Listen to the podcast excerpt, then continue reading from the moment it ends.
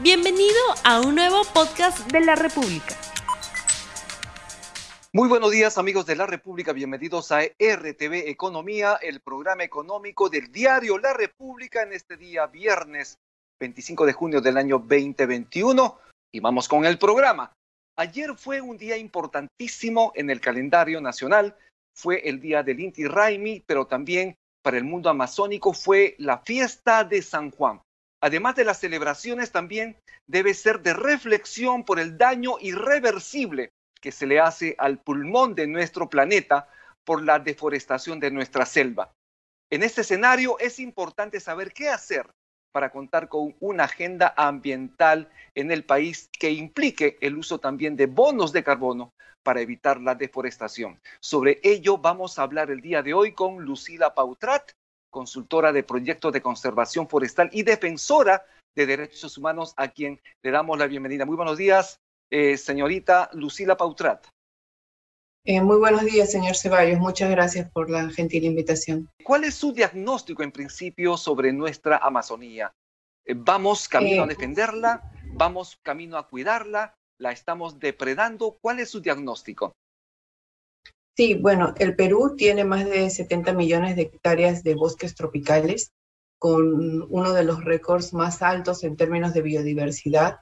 Y pese a que ha suscrito diversos compromisos internacionales eh, para la reducción de la deforestación, incluso se firmó un acuerdo eh, para la deforestación cero al año 2021, eh, la tasa de deforestación en los últimos años se ha duplicado de 75 mil hectáreas por año a más de 150 mil hectáreas por año. Entonces, eh, pese a los esfuerzos que hace el Estado peruano por reducir la deforestación, está lejos de, de mitigarse, se ha incrementado de manera significativa. ¿Por qué razón se está, está ocurriendo esto? Ah, ¿Falta mayor presencia del Estado? ¿Falta mayor presencia de los organismos que tienen que cuidar esta parte importante de nuestro país? Eh, bueno, es una combinación de varios factores. Eh, uno de ellos es eh, inadecuadas políticas de promoción de monocultivos agroindustriales, por ejemplo, por parte del Ministerio de Agricultura, que ha ocasionado la deforestación a tal raza de más de 100.000 hectáreas de bosques tropicales. Otros son las actividades ilícitas, como por ejemplo la minería ilegal, la tala ilegal, la invasión de bosques, los cultivos ilícitos, ¿no? Durante los últimos años ha habido también un incremento significativo en, la expansión de los cultivos ilícitos en la Amazonía. Y por otro lado es una ocupación informal también, ¿no? De, las migraciones, de los procesos de, migración hacia los bosques y la corrupción también que ha habido en muchos casos en los gobiernos regionales, que ha permitido precisamente que muchas áreas de bosque sean vendidas o, adjudicadas a, invasores. Entonces, eh, es una combinación de, varios factores que, eh, por ejemplo, durante el año de 2020 de la pandemia, eh, se ha incrementado la deforestación de casi en 20.000 hectáreas, ¿no? La tasa, la tasa anual de 150 mil a 170 mil hectáreas eh, eh, al año por la falta de control eh, territorial en el campo. En el caso de la política de promoción de los monocultivos, estos están generando deforestación. Precisamente se está apostando a qué tipo de cultivos, monocultivos en esta zona del país. Sí, bueno, en la Amazonía eh, han habido varios intentos de implementar políticas orientadas a la producción de palma aceitera, de cacao, eh, y que en, el caso del Perú, en ninguna de, los, eh, las plantaciones que se cuentan ahora han cumplido con la normatividad forestal o con las normas ambientales. lamentablemente, en algún momento, hacia los años 90, se pensó que los cultivos de palma o los cultivos de cacao podían servir como alternativos a los cultivos ilícitos, pero en general lo que ha ocurrido es que se ha producido una asociación entre estos cultivos y muchas de las plantaciones eh, que se vienen dando a nivel agroindustrial eh, sirven como fachada también para, para los cultivos ilícitos. Entonces, eh, no, ha, no ha sido una política que ha tenido los resultados que se esperaban. Y en el caso, por ejemplo, de la tala ilegal, tenemos las autoridades, entre comillas, con los pantalones bien puestos para defender nuestra Amazonía y que esto no sea, obviamente, botín de aquellas empresas o aquellas personas dedicadas a esta ilegal actividad? Eh, bueno, la tala ilegal es un problema que, lo arrastramos desde hace por lo menos unos 40 eh, o 60 años. Eh, básicamente se da por eh, la, presión que ejerce la industria maderera sobre especies de alto valor comercial. Y si bien es cierto, han habido algunos esfuerzos por combatir la, la tala ilegal eh, con la implementación, por ejemplo, de las fiscalías especializadas en materia ambiental, eh, la, institucionalidad del Estado está desorganizada, está dividida en varios sectores. Por ejemplo, por un lado tenemos el OSINFOR, por otro lado la autoridad forestal que es el CERFOR en el Ministerio de Agricultura, las competencias en materia de control que se han transferido a los gobiernos regionales eh, y esto genera una dispersión y una falta de coordinación entre las autoridades para poder este, combatir estos, estos delitos ambientales que ya están también tipificados en el Código Penal.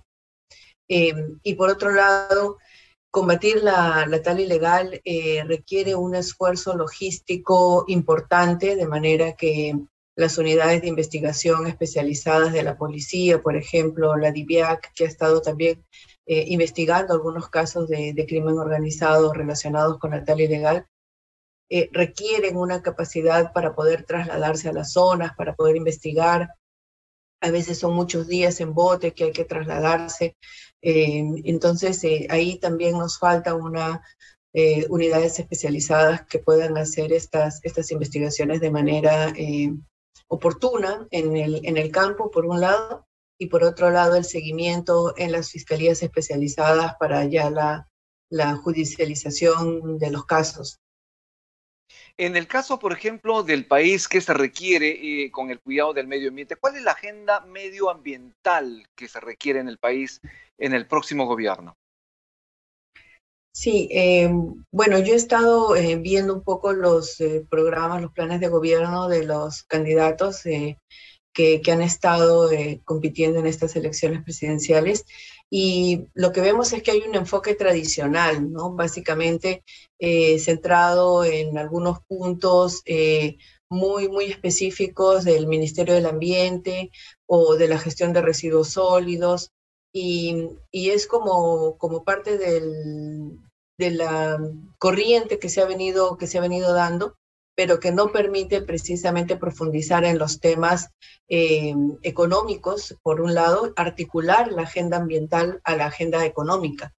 Y esto porque la mayoría de los conflictos que vemos en materia socioambiental se dan precisamente por eh, estos eh, modelos extractivistas que han generado mayor inequidad y mayor pobreza. Y cuando el Perú, las potencialidades del territorio peruano eh, nos permiten eh, avanzar, superar esta economía extractivista y avanzar hacia un modelo de economía de servicios que nos permita mantener los recursos naturales, como en este caso un, un bosque tropical eh, altamente biodiverso, y, y, que además constituye un recurso estratégico en un escenario de pospandemia y de cambio climático. Y, y, y que podemos nosotros rentabilizar sin la necesidad de tener que eh, destruir o afectar el bosque. ¿no?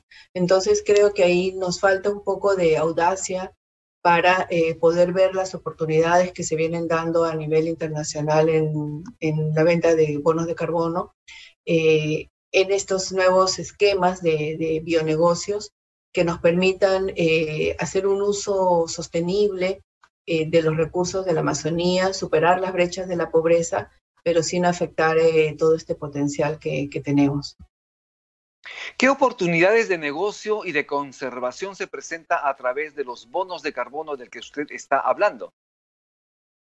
Sí, efectivamente, durante los últimos años eh, se han venido desarrollando ya de manera mucho más eh, precisa eh, las legislaciones a nivel, a nivel de diversos países para la implementación de los eh, mercados de servicios ecosistémicos y de bonos de carbono. Eh, en el año eh, 2017, el, la Universidad de Stanford, junto con el Carnegie Institute y Wake Forest University y el Ministerio del Ambiente, desarrollaron un estudio precisamente para determinar cuál era el potencial del carbono almacenado en la Amazonía peruana, eh, llegando a determinar que tenemos un stock de carbono almacenado de más de 7 billones de toneladas de, de CO2, solamente en lo que es la biomasa arbórea, porque también hay carbono almacenado en el suelo.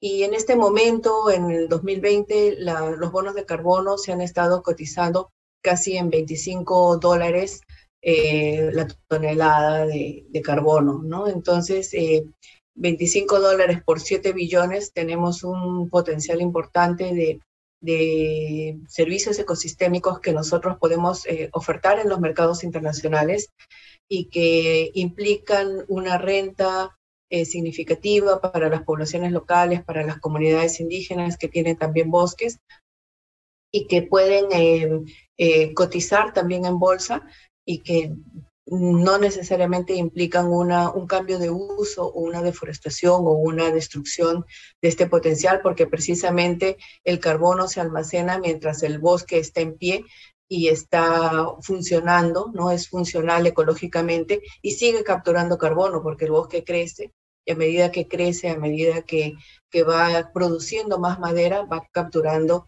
este carbono que tenemos extra en la atmósfera por, eh, a causa del, cambio climático y de las emisiones de carbono. Lucila Pautrar, nos están comentando desde nuestro servicio técnico que ya justamente tenemos los resultados del sondeo rápido que hemos lanzado al inicio de la entrevista. La pregunta es la siguiente, ¿hay esfuerzo estatal para mitigar la deforestación de nuestra Amazonía?